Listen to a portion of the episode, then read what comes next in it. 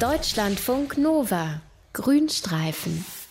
Nicht nur der gestresste urbane Trendsetter will in den Schrebergarten, will sein kleines eigenes Stückchen Grün zum Hegen und Pfleben. Nein, auch der Farmerfisch will das. Und nein, nicht nur wir Menschen müssen wissen, wie man dann eben so einen Garten hegt und pflegt, also Unkraut zupfen, Schnecken abtransportieren oder Bäumchen beschneiden. Nein, auch der Farmerfisch muss das können, denn auch der gärtnert tatsächlich in seinem eigenen Unterwasser-Schrebergarten. Was ist das für ein Fischlein?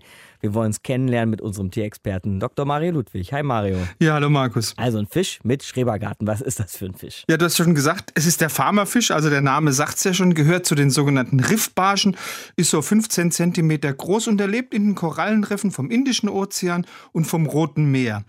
Und dieser Farmerfisch, der legt jetzt wirklich regelrechte Unterwassergärten an und in diesen Gärten, da kultiviert er nur eine einzige Pflanze, die ihm natürlich als Nahrung dient, nämlich eine Fadenalge heißt Polysiphonia. Mhm. Wahrscheinlich, weil er diese Fadenalge eben besonders gut verdauen kann. Er kultiviert diese Fadenalge, sagst du Mario? Was heißt das genau? Also diese Farmerfische, die düngen ihren Unterwassergarten zunächst mal regelmäßig mit ihren eigenen Ausscheidungen natürlich. Okay, ja. Dann rupfen die andere Algenarten, die mit dieser Fadenalge Polysiphonia konkurrieren, aus den Beeten raus. Aha. Das heißt, die jäten tatsächlich Unterwasserunkraut, damit eben ihre Lieblingspflanze ungestört wachsen kann.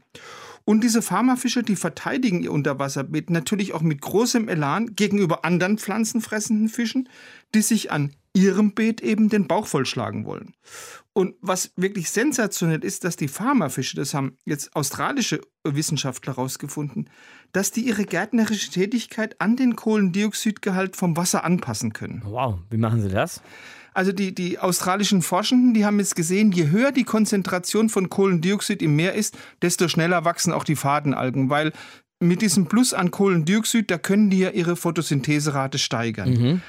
Aber dann müssen die Farmerfische natürlich auch deutlich mehr Unkraut jäten. Klar, das wächst dann natürlich auch schneller. Genau. Mehr, ne? mhm. Aber weil dann auch die Ernte deutlich üppiger ausfällt, müssen jetzt die Farmerfische dann eben nur kleinere Algenfäden bewirtschaften. Das heißt, die bewirtschaften kleinere Flächen, wenn die Algen durch das CO2, durch das Kohlendioxid gut wachsen. Wahnsinn. Cleveres kleines Fischchen, was der so alles kann, dieser Farmerfisch. Ist er denn aber jetzt sozusagen eine absolute Ausnahme? Also der einzige Fisch, der das kann, Gärtnern? Nee, es gibt noch ein paar andere, Ah, wenn ja. auch sehr wenige andere Arten. Also zum Beispiel werden manchmal Fische, die eben über auch solche gärtnerischen Fähigkeiten verfügen, einfach zu Hilfe gerufen und dann Mhm. helfen die anderen beim Gärtnern.